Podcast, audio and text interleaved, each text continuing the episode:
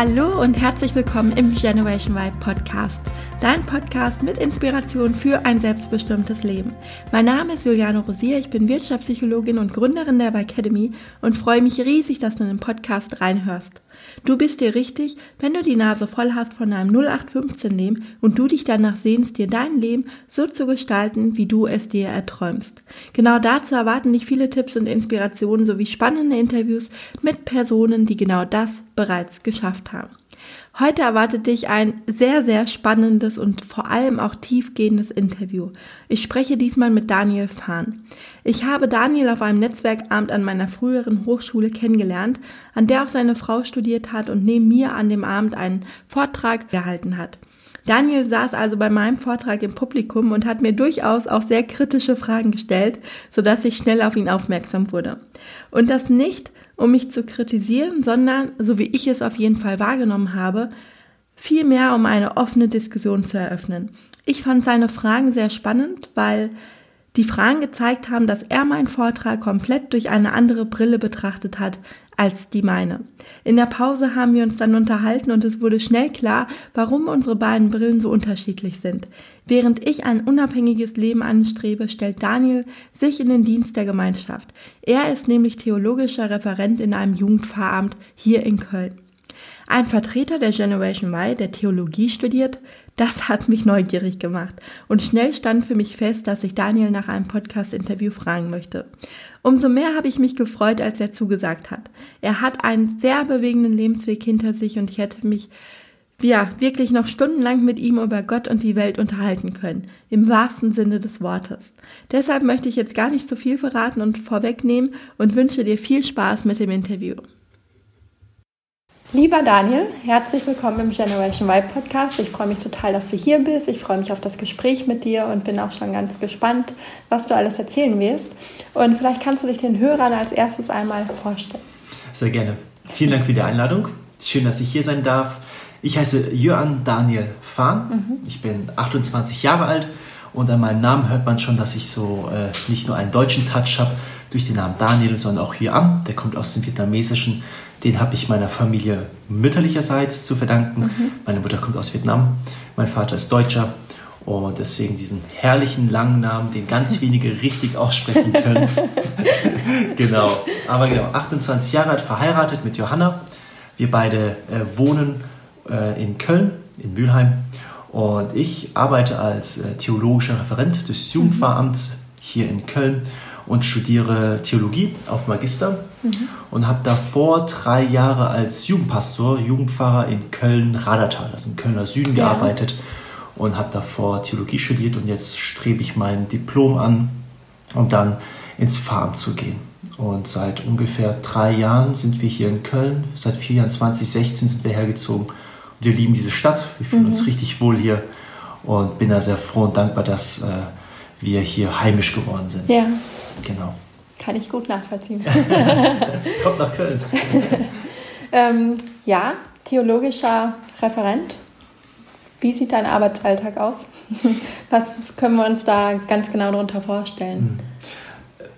Theologischer Referent, der Name hört sich erstmal richtig sperrig an. Das ist die ehemalige Jugendfahrstelle gewesen. Mhm die ich dann wieder als Jugendpfarrer begleiten darf, wenn ich ordinierter Pfarrer bin. Also okay. ich bin eigentlich der Jugendpfarrer in Köln und Umgebung, das ist immer ganz wichtig. Ist, der Kirchenkreis ist viel größer mhm. und ähm, das sind eigentlich schon viele gleiche Aufgaben, die, ne, die eine Pfarrer oder eine Pfarrerin auch hat. Ähm, und zwar geht es vor allem darum, Spiritualität, ähm, spirituelle Projekte anzubieten für Jugendliche, mhm. die im besten Falle wenig bis gar keinen Kontakt mit Kirche und Glauben zu tun haben. Mhm. Und da frage ich mich, wie können wir sprachfähig sein, um diese Jugendliche irgendwie anzusprechen?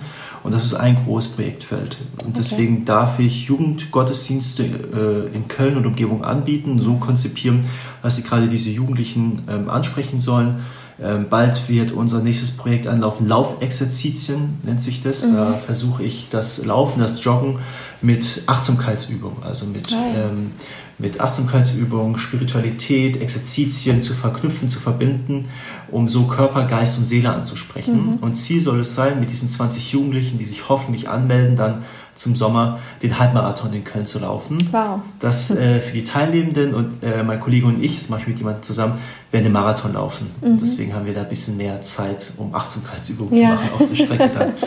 Genau, das sind so die ganz konkreten Projektplanungen. Mhm. Dadurch, dass ich diese Stellen nur mit 30 Prozent machen kann, ist es erstmal viel Projektarbeit.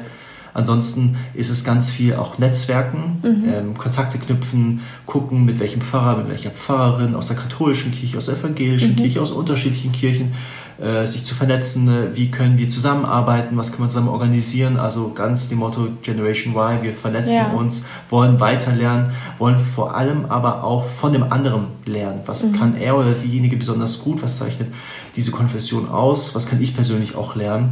Also ein Geben und Nehmen. Ja. Und das finde ich sehr, sehr spannend. Und zuletzt bin ich als ähm, Ansprechpartner für die ganzen hauptamtlichen Jugendleiter und Jugendleiterinnen in Köln und Umgebung zuständig. Wenn Sie mhm. eine theologische Frage haben, zum Beispiel, was ist Taufe oder warum, Daniel, haben sich äh, äh, die Kirchen jahrelang, jahrhundertelang äh, gegenseitig auf die Mütze gekloppt, was ist denn da passiert kirchengeschichtlich? Mhm. Und ich darf Auskunft geben darüber, wie, äh, wie Antwortmöglichkeiten aussehen. Denn das ist das Schöne in Theologie, es gibt nicht die richtige Antwort, zumindest im, im evangelischen Glauben nicht, sondern mhm. es gibt Antwortmöglichkeiten. Und da darf ich Ansprechpartner sein. Ein klassischer Tag sieht bei mir dann so aus, dass ich ins Büro komme, ganz normal E-Mails checken und sowas und dann habe ich so einen Zeitplan und eine Prio-Liste, was muss auf jeden Fall erledigt werden heute und dann wie im ganz normalen Bürojob beim Projektmanagement, welche Schritte müssen getan werden, Mails beantworten, Kontaktpersonen ansprechen, äh, viel Büroarbeit. Mhm. Und dann, wenn es dann zur Projektumsetzung geht, ist es ganz klar in die Praxis hinein, raus aus dem Büro hin zu den äh, crazy Locations. Äh, wir waren im Jump House, haben dort was gerissen. Im Kölner Stadion haben wir Jugendgottesdienste gemacht. Ähm, wir haben äh, versucht, verrückte Locations zu finden, wo Jugendliche einfach merken, das hat erstmal nichts mehr mit Kirche zu tun. Die Hemmschwelle ist sehr niedrig. Mhm. Ich kann einfach kaum Freunde einladen und ähm, sowas wie ein Kino oder sowas. Ne? Also wer geht schon gerne in die Kirche? Das ist eine riesen Hemmschwelle, ja, durch ja. diese Kirchentür reinzugehen. Ja. Außer man ist Tourist und geht in eine andere Kirche genau. oder sowas, in den Dom, dann geht man natürlich gerne rein und bestaunt, aber äh, wenn man dann versucht, das wirklich ja, zu sich sprechen zu lassen, mhm. dann ist es eine Hemmschwelle, die wir versuchen mit einem neutralen Ort zum Beispiel abzulegen. Mhm. Ähm, kommt auch zugute, dass ich versuche, eine Sprache zu sprechen für Jugendliche, die äh, verständlich ist, äh, wo auch die Wörter cool, fresh und mhm. digger und sowas fallen, die einfach ja, äh, auch mehr Nähe schaffen. Ne? Genau, ja. Aber auch was authentisch wirken muss. Ne? Ja. Also es bringt nichts, wenn ich irgendwie eine Jugendsprache spreche, die ich selber irgendwie gar nicht mal im Wortgebrauch habe. Ja, stimmt. Genau. Mhm. Und mit dem Alter, mit 28, gilt man als Pfarrer ähm, noch sehr jung. Ja. Das heißt, mit 45 ist man noch sehr jung, von daher ähm, haben die Jugendlichen dieses Was? Du bist Pfarrer? Ja. Kann ich mir nicht vorstellen. Was? Du bist theologischer Referent? Genau, und das, äh, dann, dann lachen wir darüber. Und das, mhm. dann bricht ganz schnell das Eis. Aber so ist ungefähr mein Arbeitsalltag strukturiert, viel im Büro, aber umso mehr dann auch draußen bei den Menschen sein. Mhm. Wie ist der Zulauf so? Weil auf der einen Seite Spiritualität ähm, nehme ich schon so wahr, dass da die Menschen viel offener sind als vielleicht noch vor ein paar Jahren oder dass immer mhm. mehr Leute sich damit beschäftigen. Auf der anderen Seite treten ja auch, glaube ich, immer mehr Menschen aus der Kirche aus. Mhm. Wie ist deine Erfahrung? Das kann ich nur bestätigen. Ich glaube, wir haben einen unglaublichen Boom, was Spiritualität angeht. Mhm. Gerade der ganze Esoterikmarkt, ja. diese ganzen Messen, die haben einen unglaublichen Boom. Es gibt Läden, die davon nur leben, Edelsteine zu verkaufen, die mhm. dich beschützen sollen. Und da erlebe ich aber auch eine ganz große Öffnung hin zu buddhistischen Religionen zum Beispiel, mhm. zu asiatischen Religionen, wo äh, der Zulauf ganz, ganz groß ist, eine Yogakurse auf einmal, aber auch in der evangelischen Kirche entdecken wir solche Übungen, Achtsamkeitsübungen ganz, ganz neu und damit kann man einen Menschen, gerade unsere Generation, diese Generation Y, ganz gut ansprechen, weil wir leben in einer Welt, die von Termin zu Termin so zugetaktet ist, mhm. wo alles so voll ist. Und wenn man mal frei hat, greift man doch ans Handy oder Laptop oder zieht sich Netflix rein. Man hat kaum Pause, also Stille. Ja. Das ist so ein bisschen, was uns verloren gegangen ist. Und damit können ganz, ganz viele Menschen äh, was anfangen. Ne? Top-Manager gehen in die Klöster und mhm. machen Ruhephasen. Ja. Sabbatical ist ein ganz neues Wort, wo ganz viele Arbeitnehmer und Arbeitnehmerinnen dankbar sind, äh, wenn sie sowas machen können. Mhm. Allerdings erlebe ich auch die Kehrseite, umso größer das Interesse für Spiritualität ist, umso mehr nimmt der Bezug zur Kirche, und damit meine ich vor allem die Tradition, unglaublich ab. Mhm. Es gibt kaum noch äh, in unserem Alter Leute, die regelmäßig sonntags in den Gottesdienst gehen. Ja. Ganz ehrlich kann ich auch verstehen, 10 Uhr hätte ich auch keinen Bock. ähm, aber da ist auf einmal eine ganz, ganz negative Konnotation da. Das haben wir auch aber als Kirche selber zu verschulden. Als evangelischer Christ spreche ich auch für die katholische Kirche, wenn wir mit Missbrauchsskandalen kommen. Ne? Mhm. Dann, dann kommst du dann geht bumm, die Mauer hoch und die Menschen fragen sich, was ist da los? Mhm. Und was passiert mit unseren Steuergeldern? Also ja. wenn man auf den Gehaltszettel guckt, das sind bis zu 1000 Euro, bei mir zumindest. Und äh, dann fragt man sich natürlich auch, wie geht die evangelische Kirche mit Kirchensteuern um? Mhm. Ähm, und dann können wir klar sagen, ja, es geht in Kitas und in diakonische Einrichtungen, da kann man noch ein bisschen punkten in der Gesellschaft. Mhm. Wir haben aber doch Kitas, Frauenhäuser und das ist wirklich gut und wichtig. Aber die Kirche als Gemeinschaftsort, der sonntägliche Treffpunkt, das sind unglaublich ab. 2060 kam jetzt eine Studie raus von der Freiburger Studie, soll im Jahre 2060 verlieren wir knapp die Hälfte unserer Kirchenmitglieder. Wahnsinn. Und wir haben jetzt knapp, weiß nicht, 40 äh, Prozent der Deutschen sind vielleicht noch christlich. In den beiden Großkirchen, sagen wir 30 Millionen, haben wir noch knapp 15 Millionen 2060. Mhm. Und das ist ein Zeitraum, den ich noch miterlebe. Ähm, und dann frage ich mich auch, was passiert. Also da ist eine ganz große Schwierigkeit da, äh, das Evangelium, die Kirche irgendwie ähm, attraktiv zu machen. Weil mhm. so viel Offenheit für Spiritualität ist total paradox, aber so sind die gesellschaftlichen Entwicklungen, die ich auch nachvollziehen kann, gerade im Gespräch mit Freunden, die schon aus der Kirche ausgetreten sind. Mhm. Die Argumente verstehe ich. Mhm. Wie bist du denn auf die Idee gekommen, Theologie zu studieren? Ach, Theologie. Theologie ist auch immer Biografie und um euch, liebe Hörer und Hörerinnen, da mitzunehmen, das fängt immer in der Biografie an. Es ist immer eine Sache, äh, die bei mir selber anfängt. Deswegen erzähle ich kurz was von mir. Ich habe ja ein bisschen anklingen gelassen. Meine Mutter kommt aus Vietnam. Mhm. Ähm, meine Mutter ist nicht aus irgendeinem Grund geflohen, so nach dem Motto, uns geht so schlecht äh, und wir möchten wirtschaftlich besser dastehen. In Deutschland hat man die besten Chancen. Es war Vietnamkrieg. Ähm, der Krieg hat ähm, äh, so weit gewirkt, dass unsere Familie fliehen musste, weil der Krieg zwischen Nord- und Südvietnam war. Mhm. Und wir äh, sind Südvietnamesen. Und wir standen auf der Seite der Verlierer, nachdem die USA sich zurückgezogen mhm. hat. Und meine Eltern äh, hatten ein großes Kaufhaus damals. Es war ein Riesenladen. Also dein gut. Vater, der eigentlich Deutscher mein war? Mein Opa, mein Opa. Achso, dein Opa. Genau, mein Opa ja. äh, und, und, und meine Mutter, also die hatten ganze Familie, mhm. acht Geschwister, die hatten ein riesen Kaufhaus und haben halt immer die Amis eingekauft. Okay. Und äh, unter diesem Aspekt wussten wir, wenn die Nordvietnamesen kommen, und dann werden sie auch kommen, das war schon klar absehbar, dann geht es uns schlecht, weil mhm. wir den Feinden aus ihrer Sicht von den Nordvietnamesen geholfen haben. Mhm. Und es gab einen richtig tollen Mann, Hubert Neudeck heißt der, der hat die Cap Anamur geschickt. Das ist ein riesen Hilfsschiff gewesen, der vor zwei, drei Jahren gestorben ist, mit dem mein Onkel geflohen ist. Mhm. Äh, ein Boat People, so nannte, so nannte man die Leute. Und äh, meine, mein Onkel ist hierher geflogen als erstes und hat im Zuge der Familienzusammenführung meine Opa, meine Tante und meine Mutter nach Deutschland gebracht. Mhm. Andere Familienangehörige sind halt nach Australien und nach Amerika geflogen. Und wie man sich schon ein bisschen aus der Geschichte herleiten kann, bin ich, hat meine Mutter in Deutschland jemanden kennengelernt. Mein Vater, ich sage aber dazu gerne Erzeuger. Das ist mhm. auch dieser Grund, weil er uns nach, nachdem äh, meine Schwester gekommen ist, ein Jahr später, er uns einfach verlassen hat. Also da war meine Mutter alleinerziehend. Mhm. Und in diesem, ganzen, in diesem ganzen Kontext war es natürlich so, dass es schon schwer genug ist, alleinerziehend zu sein mit zwei Kindern. Ähm, das Problem bei ihr war auch noch, dass äh, sie blind ist. Mhm. Mit sechs Jahren ist sie erblindet durch äh, die amerikanischen Bomben, die geworfen worden sind mit dem Orange Clean, das dann ähm, die ganzen Wälder ähm, zerstört hat. Und mhm. dieses Gift hat meine Oma eingehaucht, als sie schwanger war. Und dann denkt man sich natürlich, unter solchen Voraussetzungen aufzuwachsen, sind nicht die optimalsten.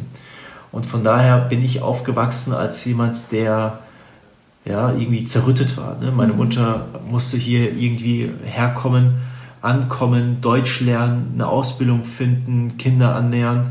Und da muss ich sagen, ist sie einer meiner größten Vorbilder, die perfekt Deutsch kann, Hochdeutsch, im Finanzamt arbeitet und uns richtig gut durchbekommen hat. War sehr, sehr mhm. schwer. Und mein Vater hat uns halt verlassen. Und wenn man aufwächst, dann sucht man nach Vorbilder, man sucht nach Identifikation, man, man hat eine, äh, und, und, und durch diese ganzen Voraussetzungen habe ich mir ganz früh schon diese Sinnfrage gestellt. Mhm. Ne? Die ganz einfache Frage, warum ist meine Mutter blind?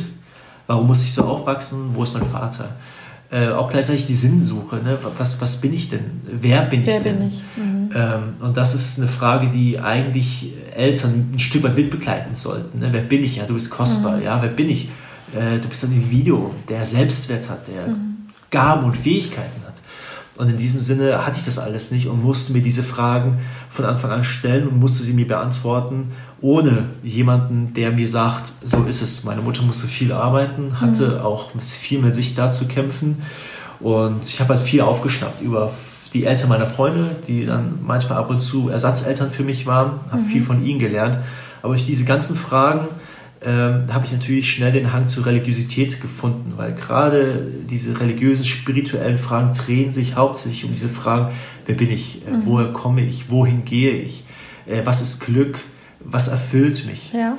Und das sind auch gerade diese Fragen, die, die diese Generation Y, also auch, auch mich und wenn ich mit Freunden rede, ganz, ganz stark äh, treffe. Ne? Also ich bin jetzt in einem Akademiker-Milieu, wo alle gut verdienen. Und plötzlich kommt dann die Frage beim dritten Bier, ja Daniel, wie siehst du es denn? Ähm, und dann merke ich, da ist immer noch eine Sehnsucht da. Und, und dieses Materielle, dieses Geld, tolle Häuser, tolle Wohnungen, äh, tolle Menschen. Und dann zu sehen, da ist doch noch etwas. Und so habe ich mich mit 13, 14 gefühlt und bin ähm, in eine Gemeinde gegangen, mhm. die äh, wirklich jung, dynamisch, die mich sehr gut aufgenommen hat. Und innerhalb dieser Gemeinde durfte ich wachsen, in dieser Kirche, durfte in der Jugendarbeit mitarbeiten und zum ersten Mal wurde ich dann gefragt, hey Daniel, kannst du dir vorstellen zu predigen? So mit 16 mhm. Jahren. Und so blauäugig ich war, ich sagte, yo, mach ich. Ähm, und stand auf einmal vor der Gemeinde und habe geredet. Mhm. Was heißt gepredigt? Ich habe über mich geredet, wie ich Gott erfahre, wie ich mhm. hadere, wie ich zweifle, wie ich es nicht verstehen kann und am Ende doch sagen kann, ich, ich gebe ab, ich vertraue, weil es ist ja nichts anderes Glauben, es ist ein Vertrauen auf etwas, es ist ein etwas hineinlegen, etwas in jemand, der größer ist als du selbst. Und da muss ich sagen, das waren so die First Steps, die äh, mich mehr und mehr zu diesem Gedanken gebracht haben, ob ich mir das Ganze nicht hauptamtlich vorstellen könnte. In meinem Ehrenamt wurden dementsprechend die Bühnen etwas größer. Ich durfte auf Konferenzen, die durfte ich moderieren. Ich durfte vor größeren Gemeinden predigen und dann habe ich mich dazu entschieden, diesen hauptamtlichen Weg dann zu gehen, weil ich gemerkt habe, es macht mir Spaß. Mhm. Es bedeutet mir viel. Und noch ein kleiner Schwenker, ich habe aber davor angefangen, eine Ausbildung anzufangen als Justizfachangestellter. Oh, das ist ganz anders. Ja, ja, genau. Also ich habe Realschule gemacht, ja. in der Zeit viel Ehrenamt gemacht und ich so, ne, meine Mutter, Jung, sucht dir was Sicheres, sie mhm. war im mhm. Finanzamt, so, ne, was ist Sicheres als ja. Beamten? Hat Beamter, Jung? ähm, egal ob es Finanzamt oder was weiß ich, eine Behörde, das bei mir wurde es Amtsgericht, und durch diese Prägung, durch dieses Sicherheitsbedürfnis mhm. habe ich halt ganz stark gemerkt, okay, äh, hör mal auf das, was deine Mama sagt und Sicherheit ist gut. Mhm. Habe relativ aber nach halben, dreiviertel Jahr gemerkt, das ist nichts für mich. Und durch meine asiatische Erziehung, äh, so wurde ich zumindest erzogen, Junge, du machst fertig, was du ja. angefangen hast, ja. habe ich drei Jahre durchgezogen und diese drei Jahre waren natürlich nicht einfach. Ich habe diesen Job gehasst. Das mhm. war Schreibtischarbeit. Das war, also liebe Hörerinnen und Hörer, falls Sie Barbara Salisch kennen, ne, ähm, diese Richtershow. Ja. Ich war dann derjenige, der rechts davor war, mittippen durfte, so alles. Mhm. Genau, deswegen kann ich sehr gut zehn Finger schreiben, aber das war sehr unerfüllend für mich. Mhm.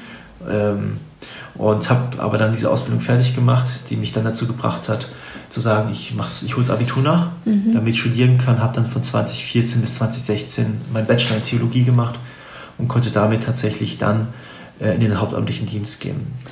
Mhm. Lass uns mal an die Stelle gehen, wo du dann erkannt hast für dich, das ist nicht der richtige Weg mhm. und ich möchte doch was anderes machen. Wie war, wie war das damals für dich und wie hat auch dein Umfeld reagiert? Mhm. Also mit meinem Umfeld, ich fange mal mit dem engsten Umfeld an. Das ist meine Mutter, meine Familie, meine Freundin, also meine heutige Frau, mhm. die sind seit zehn Jahren zusammen, das heißt, sie hat alles mitbekommen. Für meine Mutter war es schwer, war wirklich schwer. Ich habe zu Hause gelebt und als ich diese Entscheidung getroffen habe, es nicht zu machen, hat es mich rausgeschmissen. Mhm. Und ich merke auch heute noch, dass es ein, ein Kampf war, ein sehr wichtiger Kampf für mich, mich loszulösen von alten, ähm, von, von, von, von dieser Kultur, die meine Mutter gelebt hat, mhm. dieses Sicherheitsbedürfnis, von, von Bedürfnissen frei zu machen. Es war ein unglaublicher Kampf für mich. Es war nicht, nicht schön, auf gar keinen Fall. Es ging so weit, dass ich gesagt habe, nachdem ich rausgeschmissen worden bin, bin ich unter Freunden dann gekommen, habe bei denen eine Woche gepennt, bis meine Mutter dann so ein bisschen gesagt hat, gut Jung, komm her, es tut mir leid, mhm. wo sie dann zur Einsicht gekommen ist, Hauptsache du bist glücklich. Äh, dann bin ich pilgern gegangen. Zehn Tage bin ich gelaufen in Bayern. Und wie gesagt, diese Stille, die unserer Generation, diese, diese Stille, die mir auch so oft gut tut, die ich aber kaum mitbekomme, ähm, die habe ich gebraucht. Und in diese Stille hinein natürlich auch mit Gebet und dem Ringen mit sich selber, weil es ja etwas ist, also man also Pastor sein, Pfarrer sein ist nicht sexy. Also mhm. man darf sich da keine Illusionen machen. Es ist unglaublich viel Papierkram, Orgakram, mhm. du hast viel Verantwortung, du hast kein Privatleben, mhm. du bist 24-7, musst du erreichbar sein. Du bist zwar Beamter, ist alles cool, aber du kommst mit existenziellen Ängsten und Nöten von Menschen äh, in Kontakt. Ja. Ne? Beerdigung, das ist das, was wir hauptsächlich machen als Kasualie. Also Amtshandlungen, Trauungen sind schön, Taufen sind auch schön, mhm. aber diese ganzen Seelsorgegespräche, also dieses Amt kostet dich was. Ja. Und deswegen sind die Pfarrer und Pfarrerinnen äh, Zahlen äh, unglaublich zurückgegangen. Wir haben kaum noch Leute, die das machen wollen. Mhm. Allein weil die Ausbildung acht Jahre dauert, bis zu zehn Jahre mit Vikariat, du musst drei Sprachen lernen, ist nicht sexy. Und das ist aber ein Preis, ähm, und das war dieser ganze Prozess des Ringens. Für mich ausschlaggebend war einfach, dieses Denken, du gehst in eine Arbeit als Justizfachangestellter und du hast schon, wenn du aufstehst, keinen Bock. Wenn du zurückkommst, denkst du dir, Alter, was für eine Kacke war das schon mhm. wieder.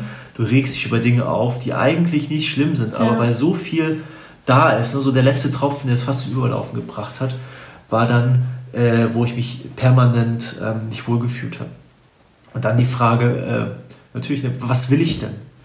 Ähm, und klar will jeder irgendwas, äh, kann man schnell sagen, viel Geld und sowas, aber ich wollte irgendwie Frieden haben. Ich wollte, ich wollte mit mir im Rein sein. Ich wollte, wenn ich aufstehe, an meinen Job denke, dann, dann möchte ich mich darauf freuen. Ich möchte mhm. Visionen haben. Ich möchte diesen Job, diese Sparte, ich möchte mich damit identifizieren können. Ich möchte es weiterbringen. Ich möchte es besser machen. Ich möchte etwas aufbauen. Und das waren alles Dinge, wo ich mir gedacht habe, das findest du in deinem alten Job nicht. Mhm. Und, und, und das meiner Mutter beizubringen, war nicht einfach. Meine Kirchengemeinde war Feuer und Flamme dafür, aber das war mir relativ egal, muss ich sagen. Meine Frau fand das gut, wir waren ja blutjung, wir waren da 18, 19, 20. Mhm. Äh, sie hat angefangen zu studieren, ich dann auch. Ähm, sie war auch dafür, aber gerade mit meiner Mutter war ich da eine sehr enge Beziehung. War schon schwer, dieser Loslösungsprozess von, von der ganzen Prägung, weil man denkt, ja ne, wenn man 18 ist, einem gehört die ganze Welt, ich bin jetzt am Steuer des Lebens und darf steuern. Ich glaube, so ist es gar nicht. Ja. Äh, du wirst schon so vorgeprägt, wenn du, auf, wenn du auf die Welt kommst, ist es so, glaube ich, dass du in einem Auto sitzt in der Rückbank und es wird schon gefahren. Ne? Deine Eltern fahren nicht, du bekommst mhm. ganz viel Prägung mit rein und mit 18 darfst du ab und zu ans Steuer und, und das ist auch dieser Schritt, erwachsen zu werden und zu reflektieren, was ist alles passiert hinter dir und sich davon loszulösen, äh, was, was, was schlecht ist aber auch das Gute zu behalten. Mhm, ja. Und das war nicht einfach, aber ich muss sagen, hinterher war das ein Kampf, wo ich am Ende sagen muss, das hat mich sogar näher gebracht mit der Mutter, weil mhm. sie mich mehr verstanden hat. Auch meine Frau und, und die Karriere, äh, der, der Beruf, was ja knapp acht bis zwölf Stunden bei mir am Tag ausmacht. Also mhm. die Hälfte des Tages ist mit Job. Und da bin ich sehr glücklich zu sagen, ich bin auf dem richtigen Weg. Ich mhm. habe etwas gefunden, wo ich glaube, berufen bin dazu. Mhm. Ja, das finde ich spannend, weil ich glaube, dass viele, die jetzt zuhören, in einer ähnlichen Situation sind. Und ähm, also, dass sie nicht morgens Juhu schreien, wenn sie zur Arbeit gehen. Kenn ich. Und, ähm, aber man hat natürlich Angst auch. Ne? Man denkt, mhm. was sagt meine Familie, wenn ich jetzt nochmal von vorne anfange, in Anführungsstrichen, und nochmal ja. neues Studium beginne oder man hat Angst, dass das Geld vielleicht nicht reicht. Das ist auch so ein Klassiker. Damit verdiene ja. ich kein Geld mit meinem Herzensberuf. Ja. ja, und da finde ich spannend. Also einerseits gibst du ja den Hörern damit Mut, weil du sagst, okay, es war schwer, aber am Ende hat es sich gelohnt und es hat mich auch sogar noch näher mit meiner Familie zusammengebracht. Mhm. Und auf der anderen Seite frage ich mich, woher hast du in dem Moment die Kraft genommen? Weil im Nachhinein, klar, wenn man dann sagt, es war die richtige Entscheidung und dann ermutigt man auch andere dazu. Aber in dem Moment, ja. woher wusstest du, dass du das Richtige tust oder wusstest du das überhaupt damals? Mhm. Ich glaube, das fängt mit diesem Stichwort berufen an. Mhm. Also berufen bedeutet ja nichts anderes, als dass dich jemand ruft. Mhm. Ähm, und man kann es mit ganz verschiedenen Kontexten übersetzen. Eine Leidenschaft ruft dich, ein Hobby ruft dich oder fasziniert dich. Bei mir war es der Fall, Gott ruft mich irgendwie. Und gerade jetzt, ähm, ich habe mit 28 schon mal angefangen zu studieren. Ich werde vier Jahre studieren, mhm. wo ich nichts verdienen werde. Also nicht das Gehalt, was ich damals hatte. Dann mache ich zwei Jahre Vikariat und es wird so bezahlt wie ein Referendariat. Also kriegst du 1,1 mhm. netto. Also ja. etwas, wovon du in Köln äh, nicht leben kannst. Ja. Und das war ein unglaublich schwerer Schritt zu sagen, ähm, ich lasse Sicherheiten los. Denn klar, ne, gerade das Geld, die Finanzen, die Sicherheit und da muss ich sagen, hat mir, haben mir zwei Säulen ganz, ganz viel Kraft gegeben. Das eine ist das Ja meiner Frau, mhm. die gesagt hat, ich unterstütze dich, ich, ich, ich push dich, weil ich auch daran glaube. Und da merkt man schon, also wenn man als, als Paar unterwegs ist, dass man Entscheidungen auch für den anderen trifft. Also es mhm. betrifft auch unmittelbar die andere Person in einer ja. Keimzelle, ja. weil man halt Gehaltseinbußen hat. Und wir hatten halt das Glück, dass Johanna als ich hier voll gearbeitet hat, ihren Master gemacht hat und in einem Konzern, also bei GE ist, wo sie so gut verdient, dass sie ähm, uns beide über die Runden bringen kann. Mhm. Und das Zweite ist ähm, der Glaube an Gott, was mir ganz viel Kraft gegeben hat, weil in meinem Kopf, also ich bin überhaupt kein Heiliger oder sowas, ne? also ich bin, ich zweifle so hart an Gott und auch meinem Leben und an meinen Entscheidungen, aber dann zu fragen, äh, erstmal, was gibt mir Sicherheit? Das ist klar Geld, aber dann zu fragen, was, was ist, wenn, wenn es nicht da wäre? Was war der Worst Case?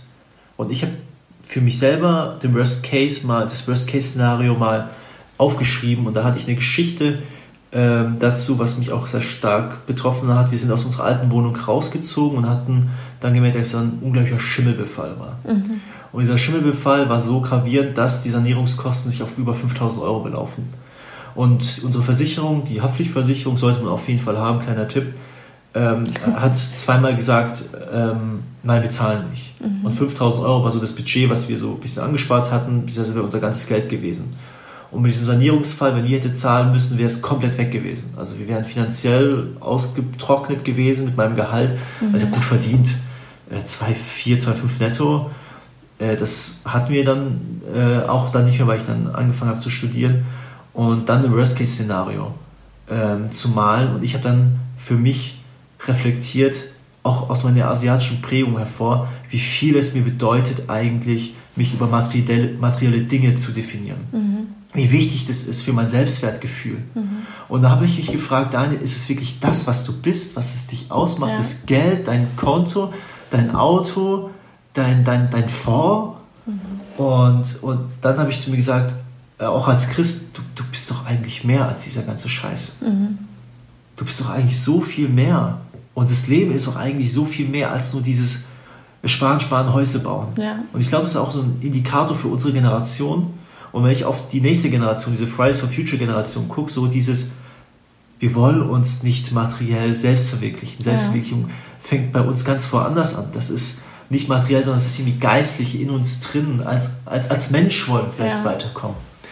Und habe dann gemerkt, zu sagen, es ist erstmal gut, Daniel, dass du es bei dir wahrnimmst, dass du dich doch so sehr abhängig davon gemacht hast. Mhm. Und, und, glaub mir, ich war auf Kanzeln, vor tausenden von Menschen habe ich gepredigt und gesagt, ey, du bist toll, so wie du bist und du bist geliebt und ich habe das selber ja, gar nicht wahrgenommen. Aber man muss es selbst fühlen. Ne? Genau, ja. du musst es für dich erstmal selber wahrnehmen und dann habe ich mich gefragt, oh, wie heuchlerisch das manche, manche Predigten von mir waren, wo ich gepredigt habe, du bist so gut, wie du bist und, und äh, du definierst dich nur durch den Glauben und sowas. Und mhm. ich habe gemerkt, nee, das tue ich nicht. Ich definiere, definiere mich nicht nur durch den Glauben, sondern durch ganz viele andere Sachen und mhm. Umweltsachen.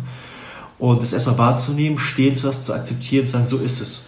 Ja. Und dann Schritt für Schritt diese Ängste und dieses, diese ganzen Denkweisen und Prägungen und alles, was du mitbekommen hast, zu dekonstruieren. Und es, es tut weh. Es braucht viel Zeit. Es sind Schritte, die die Menschen nicht nachvollziehen können und die dir manchmal an den Kopf geworfen, wie kannst du nur, du bist doch Ende 20, wie kannst du nur studieren? Äh, Junge, du, du wirst bald Papa vielleicht, ne? Mhm. Äh, du musst doch Sicherheiten schaffen für dein Kind, denk mal auch ja. an die, was, was, was geht denn bei dir vor? Ich glaube, gerade auch nochmal als Mann, ne? Voll. In unserer Gesellschaft. Gerade diese, diese, die, diese Rolle, auch als Asiate ist ja dieses mhm. Rollen mit ganz klar verteilt. Ja. So, ne? Der Mann arbeitet. Ich bin zum Glück sehr froh, dass wir äh, genderfrei sind und meine Frau arbeitet und so. Aber klar, diese ganzen Rollenbilder, das haben ganz, ganz stark, hat ganz stark was mit mir gemacht. Und dann zu erfahren, also, äh, und dann habe ich erfahren, ähm, wie, was, was Liebe bedeutet wenn auf einmal deine Frau zu dir sagt, ich liebe dich, auch wenn du das nicht mehr bist, wenn mhm. du kein Jugendpfarrer mehr bist, wenn du auch nicht das verdienst, wenn du gar nichts machst, ich liebe dich, weil du bist, wie du bist. Mhm. Wenn du auf einmal zu dir selber sagen kannst, ich mag mich selber, mhm. wie ich bin und nicht aufgrund dessen, dass ich etwas habe. Und ich finde, wenn, wenn man sich diese Sätze mal wirklich langsam im Spiegel oder im Innern oder sich vorsagen lässt von Menschen oder sich selber, dann fallen Steine weil diese fucking Gesellschaft, die manchmal sagt, leiste, nur was du leistest, ja. bist du. Und es tut so unglaublich weh, wenn man scheitert. Und indirekt bin ich an diesem Punkt auch gescheitert. Diese ganzen Kommilitonen, die mit mir gerade schon hier sind, 18, 19, ich bin 10 Jahre älter. Und jedes Mal, wenn ich so eine junge Kommilitonin oder Kommiliton sehe, denke ich, ich habe gescheitert, gefailt. Ich müsste eigentlich in der Position sein, so jung. Und wenn ich so alt, wenn die so alt sind wie ich, sind die schon komplett fertig. Und ich fange gerade an. Und das tut weh, klar, aber es ist immer die Frage, wer, wer bist du? Mhm. Und, und das bin ich, ich, oder das möchte ich nicht sein. Und das waren die Schritte, die, die keinen Plan gehabt hatten, so, ne, hey, ich schaffe das so. Also, es war unglaublich schmerzhaft. Unglaublich schmerzhaft mit äh, 27, 28 diesen Schritt zu gehen und noch mehr Respekt habe ich vor diesen Menschen, die mit 45 da noch mal was sich ja. vertrauen das ist eine das ist Champions League. Also ich klage hier auf Landesliga-Niveau, das ist Champions League. Mhm. Ähm, ja. Wahnsinnig berührend auch, finde ich. Und vor allem tiefgreifend. Mhm. Was denkst du, weil du sagst ja, du hast ja auch aus deinem Glauben Kraft genommen. Mhm. Und das ist ja auch das, glaube ich, was frühere Generationen gemacht haben, die ähm, Schicksalsschlag vielleicht erlitten haben und gesagt haben, also die dann erstmal gebetet haben, die in die mhm. Kirche gegangen sind. Das gab ja auch ein Stück weit Halt und hat Kraft gegeben. Mhm. Und jetzt bricht ja die Religion mehr und mehr bei vielen von uns zumindest aus dem Alltag weg. Und mhm. man sagt, okay, ähm, ich trete aus der Kirche aus. Mhm. Was ist die Alternative? Also gibt es eine Alternative für uns, für unsere Gesellschaft? Eine sehr spannende Frage. Mhm. Ich glaube zunächst erstmal dieses Thema Leid, äh, die Erfahrung von Tod in seiner endgültigen Form oder in seinem Zenit des Grauens äh, ist der Tod für mich. Damit muss ich erstmal sagen, kommen reiche Industrieländer kaum in Kontakt. Mhm. Die erste Todeserfahrung, die, glaube ich, der normale Jugendliche, der normale Mensch macht, ist, wenn die Großeltern sterben genau. mit 14, 15, ja. 16. Ich sage dir, in anderen Ländern sehen die jeden Tag Menschen krepieren, hungern, verrecken, mhm. elendig in Afrika, in Asien. Und wir sind in so einer unglaublichen Blase, habe ich manchmal das Gefühl, wo wir ja. alles Leiden wegstoßen. Auch, auch das Älterwerden stoßen wir ab, ne? diese ganzen Schönheitsoperationen. Wir mhm. wollen jung, sexy, erfolgreich sein. Wir, wir stoßen es alles ab und blenden alles ab. Und interessanterweise finde ich dann, wenn ein Todesfall kommt, macht es nur umso mehr Bumm. Ja. Dann kracht dieses Leid so rein, dass man manchmal das Gefühl hat, dass, als würde einem der Boden unter den Füßen weggezogen werden. Und das ist eine Erfahrung, die, die ich erstmal unglaublich krass finde. Also ich, ich stand vor dem Grab, musste Menschen beerdigen, vor denen kannte ich nicht mal die Namen, ähm, wo die Angehörigen einfach fertig waren oder Trauergespräche. Mein Pfarrer musste immer voll viel erhalten, richtig krass. Und ich muss ehrlich sagen, so sehr ich jeden Atheisten respektiere, habe ich die Erfahrung gemacht, gerade in diesen Krisenzeiten kommen diese Menschen mit diesem, mit, mit diesem Glauben und mit dieser Spiritualität nicht nur in Kontakt, sondern sie suchen es regelrecht. Ja. Das merke ich bei Anschlägen. Ne? 11. September, Alter, die Kirchen waren voll mhm. bei jedem großen Schicksalsschlag, auch persönlich, dann, dann, dann geht man in die Kirche, man betet irgendwie, man, man hat etwas in einem, auch wenn man das gar nicht bejaht oder, oder vielleicht auch sogar ablehnt, aus der Kirche mhm. ausgetreten ist, aber dann, dann kommt irgendetwas, weil es irgendwie so eine Horizonterweiterung ist. Oder man, dadurch, dass der Boden unter den Füßen weggezogen ist, hat man so ein sicheres Weltbild. Es, ist, ja. es wankt unglaublich. Flüchtlingskrise 2015, mit was für Leid wir auf einmal konfrontiert äh, geworden sind. Aktuelles Beispiel, äh, 75 Jahre Auschwitz-Befreiung. Äh, mhm. Ich habe mir die Berichte durchgelesen. Wir haben in der Vorlesung eine Schweigeminute gehalten. Ich habe einen Professor da vorne gesehen, mit zittriger Stimme, total lustiger Typ und hat angefangen fast zu weinen und, und das ist in diese Leiterfahrung, wo ich dann ganz oft die Erfahrung mache, Menschen, so sehr sie vom Glauben weg sind oder sind sogar sagen, ich bin kein Gläubiger, machen dann doch den Schritt zu sagen, ich finde keine Worte. Mhm. Und ich richte mich an jemanden.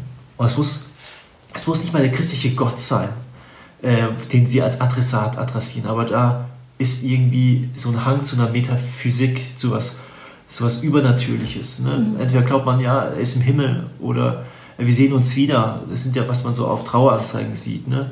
Ja. Ähm, und das ist so, wo ich dann in der letzten Konsequenz merke, wenn Kirche Gesprächsthema hat oder relevant wird, dann in diesem Alter, äh, in dieser Situation. Mhm. Und leider häufig in dem Alter, wo man 65, 75, 80 ist, also wenn es auf das, äh, wenn es aufs Lebensende zugeht mhm. und man sich die Gedanken macht, oh, ich bin nicht mehr jung und knackig und sexy, ja. äh, sondern ich, ich merke, dass ich absterbe, mein Körper stirbt ab mhm. dann wird diese Frage wieder relevant. Und häufig kenne ich nur diese Antwort. Mhm. Ähm, deswegen habe ich höchsten Respekt vor jedem Atheisten, vor jeder Atheistin, die sagt, ich glaube nicht, weil ich finde, das ist der krasseste Glaube, an nichts glauben zu können ja. Und nicht glauben zu können, dass es nichts gibt. Also keine Hoffnung zu haben. Ja, äh, ja das stimmt. Das ist eigentlich auch wirklich keine Hoffnung zu haben. Ne? Ja, und, und ich finde es hart. Mhm. Ich finde es hart. Ja. Krass, ja. Du hast eben das Wort Berufung benutzt, dass du dich berufen fühlst für den Beruf. Mhm. Denkst du, dass jeder eine Berufung hat? Ich persönlich kenne das Wort berufen aus dem christlichen Kontext. Also es mhm. gibt Bücher, ne? berufen, du bist berufen und dann wird es wissenschaftlich aufgedröselt oder popularliterarisch, alles nett. Ich glaube, Worte äh, dieses Wort berufen würden die wenigsten aus unserer Generation irgendwie, glaube ich, sagen. Du bist berufen. Das, ja. hört sich so altbacken so an. Ne? Ja. Das ist eher so, ey, ich habe Bock oder ich habe eine Vision, ich möchte was aufbauen. Ja. Ähm, ich habe einen Traum oder irgendwie so. Ich tue mich auch ne? immer total schwer irgendwie mit diesem Wort. Ähm, mhm. Berufung, Traumjob. Mhm. Aber so richtig, also einen modernen Begriff, mhm. mit dem wir was anfangen können. Mhm. Jetzt unsere Generation ist mir irgendwie auch noch nicht so richtig nee, griffig eingefallen. Ja, ja. Nee. Und deswegen würde ich sagen, ich habe, jeder Mensch hat eine Berufung, weil ich glaube, dass jeder Mensch eine natürliche Lust hat, etwas zu tun, mhm. was seinen Gaben entspricht.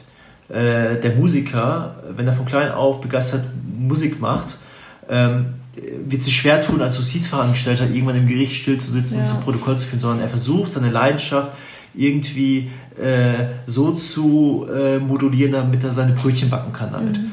Ähm, und ich glaube, das ist, was unsere Generation endlich mal wo sie mutig ist zu sagen, ich gehe aus diesem Hamsterrad raus und mache es nicht wie meine äh, Eltern oder ja. Großeltern äh, und arbeite da, wo ich angefangen habe, die Lehre, 40 Jahre, Betriebsrente kassieren und, und das war's. Und das war's. Sondern wir sind mutiger zu sagen, wir wollen uns selbst verwirklichen, in dem positiven Sinne zu sagen, ich mache etwas, was mir Spaß macht und lass mich nicht aufdrängen von äh, gesellschaftlichen äh, Tönen oder von, mhm. von, von, von den von den Eltern, die sagen, Junge äh, oder Mädchen, das musst du aber so machen, mhm. sondern wir sind sehr mutig geworden zu sagen, wir wagen etwas. Nicht umsonst ein tolles Startups entstanden. Ich glaube, ohne diesen Wissensgeist, ohne diese Begeisterung, ohne diese Passion, hätten wir die tollsten Erfindungen nicht. Mhm. Äh, so ein Steve Jobs, alle ja. großen Garagenleute haben gesagt, fuck off, hab keinen Bock auf das Normale, sondern erfinde etwas Neues. Ja. Und das ist etwas, was ich dieser Generation unglaublich, meiner Generation, unglaublich große Gute halte, die sich trauen. Und ich würde es in einem Gespräch, ne, ich spreche häufig mit Jugendlichen, äh, die kurz im Abitur sind, so, dann ist mal so diese Standardfrage, ja Daniel, was soll ich denn machen? Ich habe keine, keine, Ahnung. Ahnung. Keine. Ahnung. Und dann frage ich, ja, wo soll ich denn eine Ahnung haben? wo soll ich das wissen? Und dann frage ich immer, was macht dir Spaß? Ja. Was, was, was begeistert dich? Was motiviert dich aufzustehen? Und äh, dann kommen wir erstmal zu dem Beruf, äh, was natürlich der Traumjob ist, ne? Äh, Polizei, Feuerwehr oder die Eltern sind mhm. irgendetwas und wollen es auch werden. Und äh, nach, nach vielen Gesprächen kommt dann, kristallisiert sich dann wirklich etwas heraus, was auch manchmal komplett was anderes sein kann, mhm. als, als die Eltern gemacht haben. Ja. Ich habe erlebt, aus Akademikerfamilien äh, machen Leute eine Ausbildung. Mhm. Äh, Schreiner oder so, ne? und ja. umgekehrt. Ja. Und das finde ich das Schöne an unserer Gesellschaft, auch in unserem Bildungssystem, so sehr man es kritisieren kann, aber prinzipiell hat jeder, jede, jeder die Möglichkeit, äh, zu studieren oder das zu machen, was er möchte. Eine Ausbildung, Elektriker, Klempner, sind ja alles richtig tolle Jobs. Mhm. Und, und, und die kann man machen in Deutschland. Ähm, man kriegt BAföG, die Studiengebühren sind äh, auch Semesterbeiträge und sowas nicht wie in den USA oder Großbritannien, wo man ja. Hunderttausende an Dollar oder Pfund zahlen muss. Ähm, das äh, würde ich eher sagen, steckt hinter diesem Wort berufen mhm. Äh, in unserer heutigen Generation. Aber du hast ja auch gesagt, dass dein Arbeitsalltag auch hart ist. Mhm. Lange Arbeitstage, das heißt, weil was ich so in den sozialen Medien oft beobachte, man sucht so den einen Traumjob, der so perfekt ist, aber auch Spaß macht, also eigentlich immer. Ja. Und da sage ich auch, den gibt es so in der Form nicht, ja. weil auch wenn du deine Berufung gefunden hast, es gibt immer auch negative Seiten oder immer auch Dinge, die ich machen muss, die vielleicht nicht so viel Spaß machen oder, und das sagst du ja auch, ne? Also es heißt dann nicht unbedingt, dass von da an alles leicht ist, wenn ich die Berufung gefunden habe. Ich glaube, oder? ja, absolut, ich würde dir voll zustimmen. Ich würde sogar einen Schritt weiter gehen. Gerade diese Berufung gibt mir die Kraft, Dinge zu tun in diesem Job, die mir keinen Spaß machen. Mhm. Die geben mir die Kraft aufzustehen, zu sagen, ich hocke mich jetzt an diesen organisatorischen Kram. Bei mir wird es die Kita sein, die Personalentscheidung muss gefallen werden, da habe ich keinen Bock drauf eigentlich. Ich hätte lieber Bock, eine Predigt zu schreiben mhm. oder Seelsorgegespräch zu machen. Ne? Mhm. Aber weil ich weiß, dass dieser Teil auch dazu gehört, der mir unglaublich Spaß macht, gibt es mir Kraft für diesen Orga-Teil zum Beispiel, mhm. Verwaltungsteil. Ja. Und diese Berufung bestärkt mich immer wieder und gibt mir wieder die Kraft zu sagen, es ist sinnvoll, weil das Gesamtkonzept stimmt. Gäbe es nur diesen Teil, diesen Orga-Verwaltungsteil in meiner Arbeit, würde ich sagen, so wie damals, ja. diesen Justizverangestellten, mhm. sorry, bin raus. Ja. Aber diese Kombi und vor allem würde ich sagen, das sind 50, 75 Prozent, die mir Spaß machen und manchmal 50 Prozent, auch manchmal 80 Prozent, die mir keinen Spaß machen. Aber in der mhm. Regel sind es so 20, 25 Prozent, wo ich sage, damit tue ich mich schwer, mhm. aber das ist machbar. Ähm, Gerade dieser Berufsaspekt gibt einem die Kraft, ähm, Dinge zu tun, die, die einem selber schwerfallen mhm. und einen motivieren. Ja. Und auch das, finde ich, nimmt ja auch den Druck. Man sagen muss, es gibt gar nicht diesen perfekten Job, ja. Sondern du musst was finden, was dir Spaß macht, wo du dich hingezogen zu fühlst. Ja. Und dann wird alles andere kommen. Ja. Ja, ja absolut. Nee, will ich dir voll zustimmen. Ich finde es auch sehr interessant, gerade wie Marketing und Werbung und wie Jobsuche mhm. und, und für Jobs geworben wird. Alter Vater, ich denke mir so, das ist so der Traum siebter Himmel oder sowas.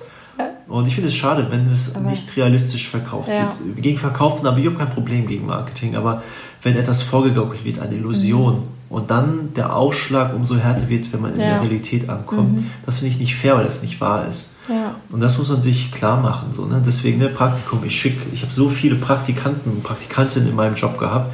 Was heißt viel? Sechs, sieben junge Leute, die bei mhm. mir gemacht haben. Und viele von denen haben gesagt, Daniel, es ist einfach zu viel. Ich mhm. kann nicht.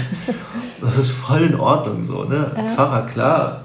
Aber man hat es dann ausprobiert. Man hat es ne? ausprobiert. Und man kann dann sagen, okay, ist nicht meins. Richtig. Aber man, ähm, weil viele haben ja Ideen im Kopf, aber probieren es nicht aus, aber die Idee lässt sich dann vielleicht auch nie wieder los. Also voll, so dieser Klassiker, ich möchte eigentlich, keine Ahnung, Schreiner werden, werde dann aber, studiere dann BWL, weil es sicherer ist oder genau. ähm, weil meine Eltern Akademiker sind und sie wollen, dass ich studiere.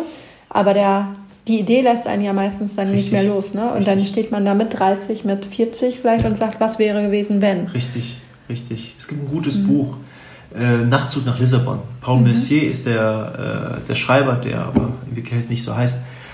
Der hat genau dieses Szenario ähm, aufgeworfen. Ein mhm. Lehrer, äh, der jahrelang äh, Gymnasiallehrer für Latein und Griechisch war, steht äh, kurz vor Renteneintritt, äh, hat so eine Begegnung, wo er daraufhin sein ganzes Leben hinterfragt und sein ganzes Leben ändert. Er bricht von heute auf morgen die Zelte ab, geht nach Portugal und macht dort unglaubliche Erfahrungen über sich selbst. Und immer diese Frage, was wäre, wenn?